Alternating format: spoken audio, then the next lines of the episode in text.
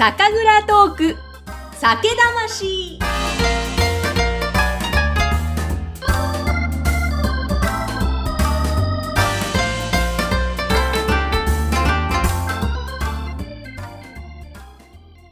こんにちは。山口智子ぐっさんです。5回にわたってたっぷりお届けしました群馬県の土田酒造さんのお話。前回に続いて今回は当時の星野元気さんの後半のお話です。前回は高校生の時、星野さんが友人の言葉がきっかけで日本酒に興味を持ったことや、その日本酒作りの魅力、たっぷり語ってくださいました。あの自然栽培のお米に降りてくる酵母がどうやら違うらしい他のとは、という話がすごく興味深かったんですが、なんかロマン溢れますよね、日本酒作り。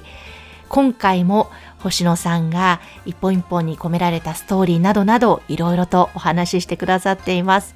後半にはまた土田さんもそして一緒に取材に行ってくれたカメラマンのももさんも少しお話に加わってくれました。それでは前回の続きのところからお聞きいただきましょう。今の出会いもそうだけども、はい、土田さんとの出会いもそうですし、はいはいはいなんか星野さんの人生もすごく面白いことになっていらっしゃいますけどね。そうかもしれないですね。ご実家だって中華料理屋さんってそうですね。はい、はい。いや、まさかこんなことになるとは。いや、本当ですよ。本当そうですよ。まさかこんなことになるとは。え、でもいかがですか？土田修さんに入って。いや、ラッキーですよね。それはね、ラッキーだと思います。今思えば。うん。ラッキーラッキー。超ラッキー。ここは、ま、はい、そうなんだろうなと思います。けども、星野さんの中で、ここがラッキー、ここが本当良かったっていうのは、いっぱいあると思うんですけど、はい、この辺ですか？いや、社長じゃないですか、それは。社長との出会いがラッキーでしかないですよね。いや、本当そうですね。そういや、もう、あの方の人柄は、何なんですかね、あの、もう。わかんないですけど。わかんないですけど、いや、でも、多分、いや、いろんな話を聞いて、いや、もし自分が社長だったらって考えると、うんいや、こうはしないだろうなって思うことがやっぱ多く、あ多いので、まず全量木本で純米なんてまずやらないですよ。はい。やらないでしょってそうですね。で、あ荒政さんとね、出会ったところもあったんでしょうけども、はいはい、そこでやろうって切り替える、その。やらないですよ。それ聞いたときは、うん、ど、星野当時としてはいや、社長がやるならもちろんやりますけど、うん、当然ね、あの俺は面白いからいいんですけど、うん。あの、でも俺が社長だったらやんないだろうなって、それは無理だなって思っちゃいますよね。うん。社長がいいなら、もう、もう、大賛成っていう感じで、面白いから。面白いから。しかもその、あと、訂正白であったりとか、食用、まあ、半米を使ったり。やっぱりそこのところの面白さも。あります。最近はもうだからそう、訂正白のところがめちゃくちゃ面白い。えー、そこはどういうところが面白い？そこはね、そうですね。その米の味わい、米の味を出すっていうところは、その出し方みたいなところ、米のだ味の出し方をどうこうしていくかみたいなところがやっぱり面白くって、あの、野生酵母を使った酵母無添加の作りはですね、うちの場合は、あの、発酵温度高くないと、アルコール発酵しないんですよ。止まっちゃうんですよ。発酵やめちゃうんですよね。えー、で、境界酵母っていうのは、温度低くても発酵できるんですよ。で、教科書は境界酵母添加前提で、あの、作られていて、はい、あの、なので、あの、温度をどんどん低く低く仕込み、温度低くしてって、低いところから徐々に徐々に上げてって、最高温度、あの、15度以下ぐらいでやるよ、みたいな。あの、銀醸酒だったら10度とか、11度とか、で、やるっていうのがまあセオリーなんですけど、で、野生酵母でやった場合は、それやると発酵止まっちゃうんですよ。うまくいかない。っていうのが分かって。で、温度が高いから、高くないといけないので、15度以上で発酵させるんですよね。18度とか20度とかまで持っていくんですけど、そうすると、麹の酵素がよく効くんですよ。あの、で、米がよく溶けるんですよね。その時にめちゃめちゃやっぱ味が出るので、アミノ酸がすごく出る。し、酸も出るし、あの、酵母、あ、酵母が活発に動くから、酸も当然やっぱ出るし。で、その出し方が、何、どれ、どうすると、こう、美味しくなるのかなっていうのを考えてやってみてるんですけど、面白いっすよね。すごい面白いっすよね。だからその温度低い酵母て添加型の教科書の作りっていうのも面白いんですよ。だからちょっと違う種類なんですよね、面白さが。うん。ま、まあ、ある程度、教科書的にはい。あるセオリーだけども、こっちはない中でどうするかの面白さって。そうですね。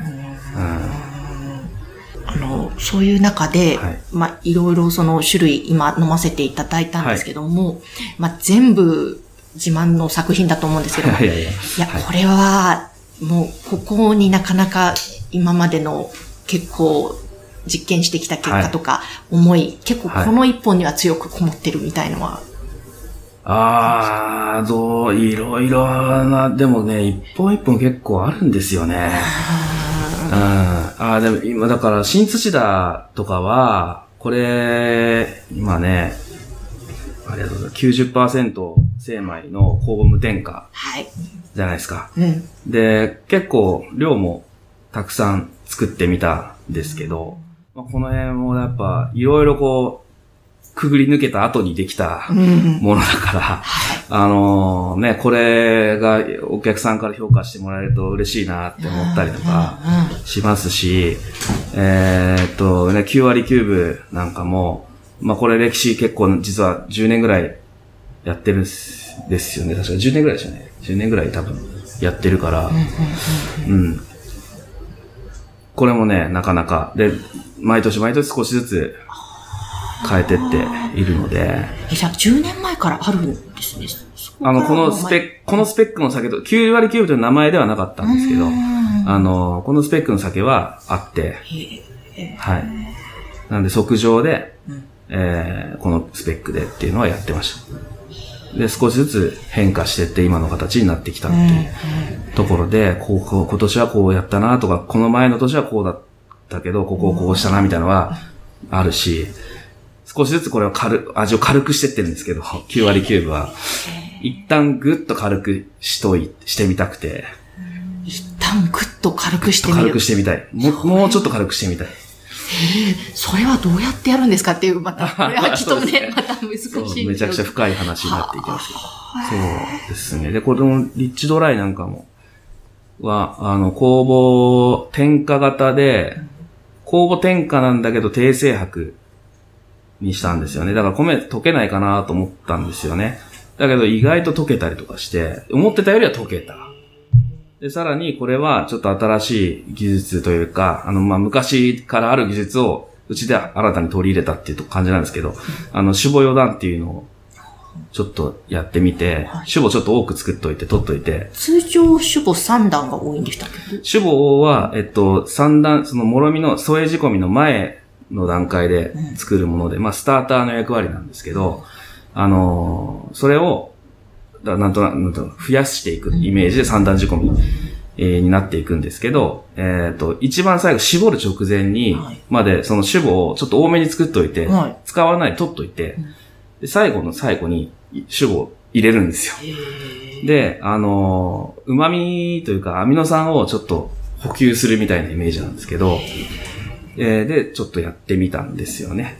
うん。で、こう、押し味というか、あの、最初の時点ではちょっと苦味だったりとか、渋みだったりを強く感じたりとかしして OK で、こう、熟成してきた時に良くなるんじゃないのかなっていうところ、思うところがあって、やってみたっていうものだったり、この辛口に仕上げたんですけど、うん、ねで、土田、純米吟醸、その、今、土田木本っていうね、はい。な木本仕込みっていう名前になってます。これなんかも結構いろいろあってですね、うん、あの、野生工房にやられちゃって、実は、1ロット消えてるんですけど、あ。の、はい。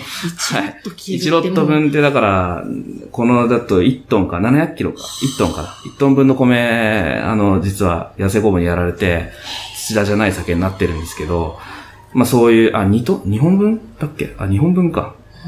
とかがあるんですよ。なんかそういうことを、あの、くぐり抜けて、こうなってきているので、やっぱ、うん、うん、面白いし、もう一本一本思い出しますよね。本当ですね。はい、もう本当に子供みたいな感じとか。そうですね。欲しいというそんな感じですね。聞いててそう思ってしまった。はい。イニシャル F もね。思い出深いですね、これね。いや、もう本当いいですね。もう本当自分の子みたいな、こう、はい、作品というかね。い。や、でも芸術作品でもありますね。いや、いやまだまだそういう領域には全然達せてないんですけど、はい。えでもしかも本当毎年そうやって味を変えながら変えて、はい、まあ味は変わっていくわけですし、はい、で、この一本ができてからもまた常温で置いたり、いろんなあれ飲みた方で味が変わる、うん、またそこの奥深さの日本酒って、うん、なんてやっぱ面白いんだろうって、すごいですね、日本酒の世界って。そうですね。面白い。だから友達からひょいって聞いて、それをキャッチした、星野さんたまたま、いやいや、たまたま、本当たまたまね、あの、いいなと思っちゃったので、しょうがないですね。そしてね、面白さに今、本当にハマっていって。そうですね。で、あと、その、おもし、楽しんでやってらっしゃる面白いからやってるっていうところで、クラビラキとか YouTube のね、ライブ配信もすごく楽しみに見ているんですが、本当面白くて、衝撃だったのが、初めて見たときに、カロリーメイトと合わせてみたりとか。ああ、はい。あと、カントリーマームだったかな。なんかいろいろあれ合わせましたね。ですよね。と、うえ、なんだこれはと、この蔵はなんだっていう。びっくりして、でも、ね、もう面白くて大笑いですよね。二人のコンビも最高だし、あの一時間はもうすごい、ものすごい視聴率とてもいいんじゃないかと思いますよ。いやいやいや、そんな。そのあたりは、まあ、やっぱり、その辺も楽しんでらっしゃる感じ、はい、そうですね。せっかくやるからね、思いっきりやった方が面白いし。うん。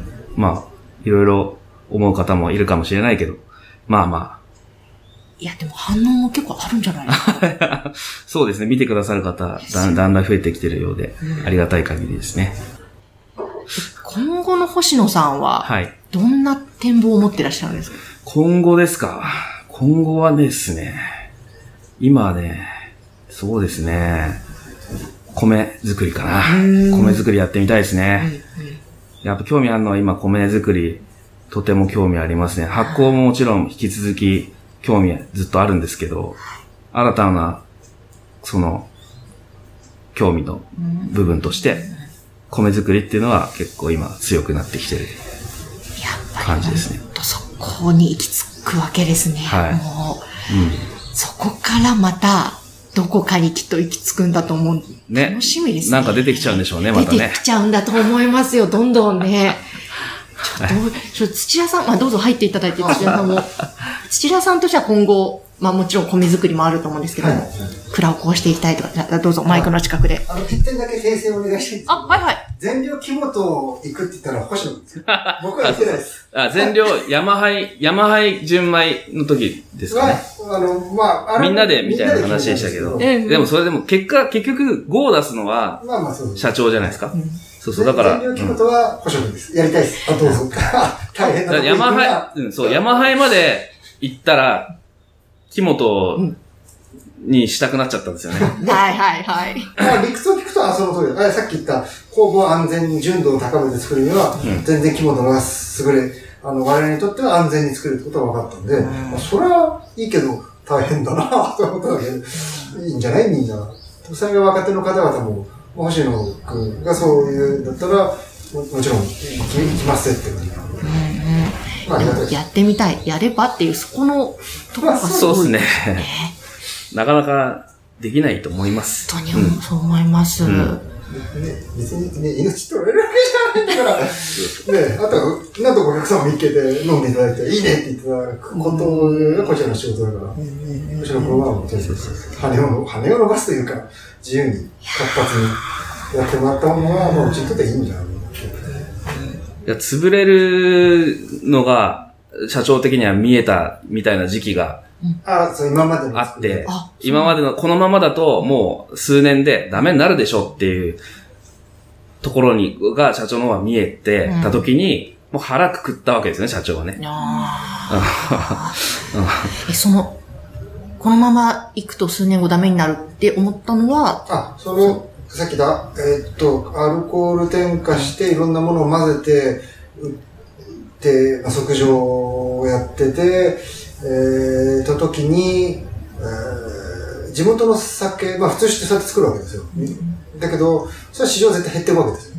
じゃあ、俺としろもそれでナンバーワンを取ろうって言ってたぐらいなんです。本当は地元の方に方にお届けする一番多い、一番いい酒にして、リーズナブルでこんな技術でうまくて作ってます。うん、ってやったんですけど、県、県、県内の前橋とか高崎、人口のとこでも、まあそんなにヒットするわけではないし、まして東京も無理ですし、まして世界もということに全然通じないわけですよ。後発体だし。その時に、しかも人口減ってると、地元の。これ、絶対なくなっていくじゃんって。どんなに、どんなに飲んでいただいたとしても。となると、何で我々勝負した方がいいかな。たまたまヤマハをその時にもう作ってて、2015年か ?2013 年か？作ってて、えー、で、えー、星野くんの方とも面白いねなんて言ってたので、で、えー、じゃあ、このヤマハの手前でまず純米、要は純米志向が強くなってきてるから、ここで、なんとか我々は土田人も純米頑張ってんだって思ってもらいたいということで、じゃあ、新種発表会で賞を取って、あいいんですよ。賞に取ったら、とりあえずそこに入れんじゃねみたいなんでやって、やったのがスタート。はいはい。もうじゃやっぱりそこのところで転換期があって、はいまあ、腹をくくったとか。そう、腹くくったんですうちらは金賞取れなかったら坊主になるって。おで、本当に坊主になった。そうなんですね。本当に坊主ですよ。ええー、じゃあ坊主のお二人が。そう。そうそう面白かったですよ、でも。はい。そこまで皆さんやりますかって話です。我々はそこでエンジンが、あの、レールがガッと切り替わって、で、順番で頑張る。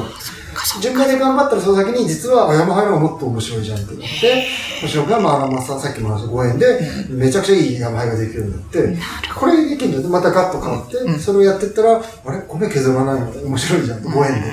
なんでガッと変わって、さらに、え、規模なのがいいじゃんって変わってってるんで、まあ、いろんな米をやったり、田んぼやったら、絶対またその先に、さっき言った酒造道じゃないですけど、まあ、絶対極まることがない道がまた増えるんだろうなそこに飽きずにできるかどうかだけがうちの、まあ、生命線かなと思ってます。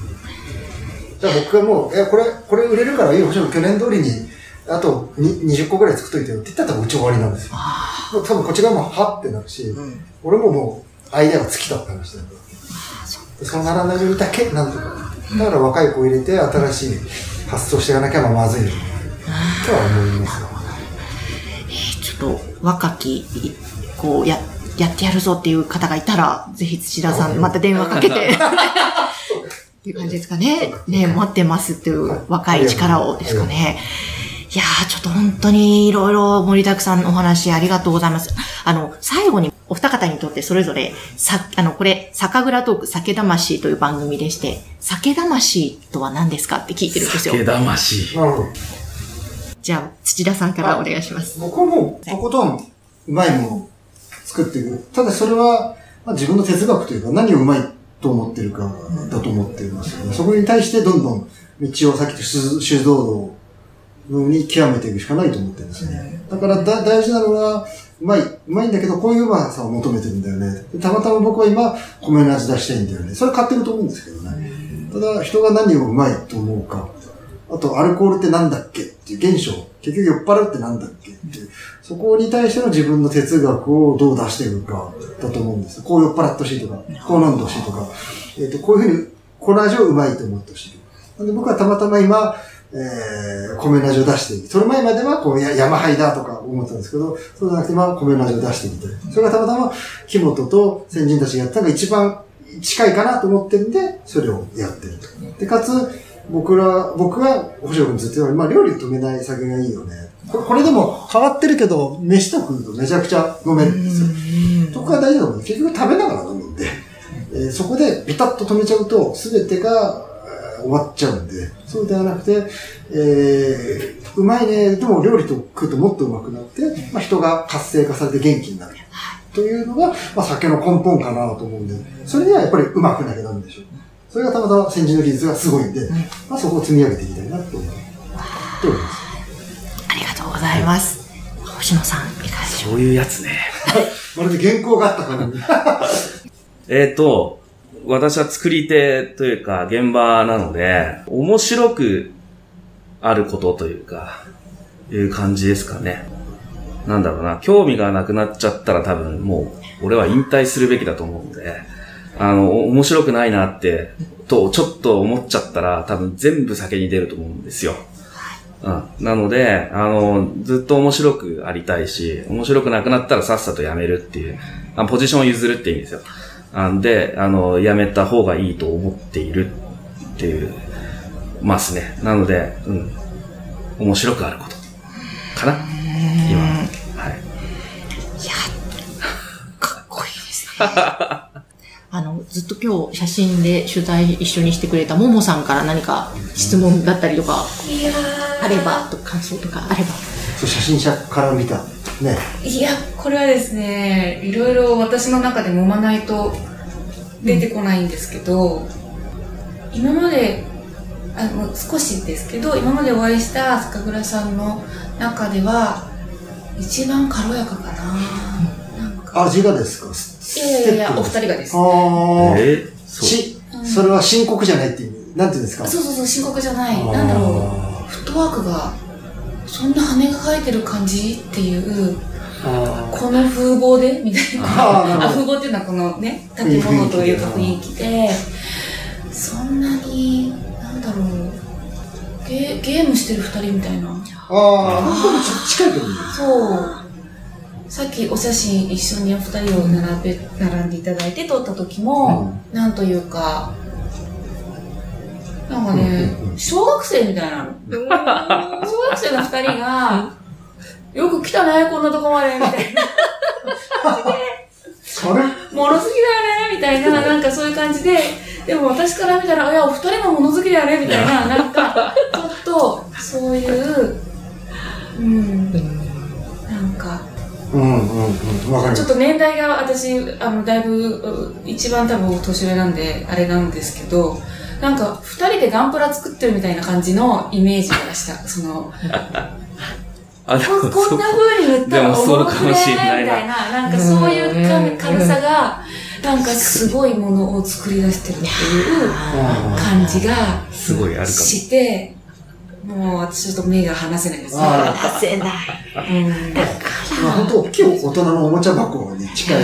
掘っても掘ってもいっぱい出てきちゃう。だから飲んでても、飲む、なんかこっちもワクワクするっていうか楽しいとか、うん、ただ美味しいねだけじゃないところが魅力なんじゃないかなって。なんかあの、は、はみ出してるみたいな、とんがってるとかっていう表現が時々出てきたかと思うんですけど、なんて言うんでしょう。本当に初めて飲んだことがないっていう意味でも、なんかこう、収まってないっていうか、あれこれってな、なんだろうっていう、なんかスイスイ、どうしても次を飲みたくなる。感じ。で、先ほどあの、新、新、はい、はい、おっしゃってたと思うんですけど、の時に、どんどんこう、人が寄り添っていくお酒だと思ってるっていうふうにおっしゃってたと思うんですが、この、この、これを一杯飲むだけでも、寄り添っていってる私がいるって思う。ああ、ありがとう。なるほど。っていう、なんかお互いに育っていくした。待って、長くなっちゃった。いや、全然。流れ出してる思いが。いや、なもうどんどん溢れさせてください。止まらなくなりそうなんで。ありがとうございます。いや、本当にいろんなお話ありがとうございました。ありがとうございました。さて、5回にわたってお送りしました。群馬県の土田酒造さん、土田社長と星野投資のお話、いかがだったでしょうか？全力木本にしたいという星野さんの思いを、いいんじゃないとこう、フットワーク軽く後押しする土田さんと。最高のコンビネーションですよね。あの、写真家のももさんが二人でゲームしてるみたいな感じ。あと、ガンプラ作ってるみたいな、そんな感じがあるって話してましたけども、本当にそうだなと思って、もうすごく楽しくお酒作りをしている。もうこんな仕事の仕方ができたらいいよなとか、なんかそんな風な仕事の仕方をする人が増えたら、日本ってハッピーなんじゃないかな、そんなことも感じました。えぜひぜひ皆さん、土田酒造さんのお酒も飲んでみてください。美味しいですし、なんか飲んでてやっぱワクワクするんですよね。ぜひあの、冷蔵、常温、そして何日が置いてからとか、いろんな、あのー、やり方で飲んでいただけたらなと思います。ぜひ、土田酒造さんの YouTube、くらびらきもご覧になってみてください。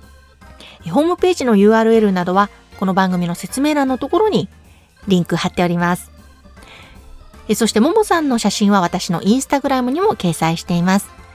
そして、この番組宛てのご感想などもお待ちしていますので、ぜひ、私、グッサンの LINE 公式アカウントから、登録してお寄せいただけたら嬉しいです。それでは、あの、ぐっと寒くなってきましたので、皆さん、暖かくしてお過ごしください。それではまた。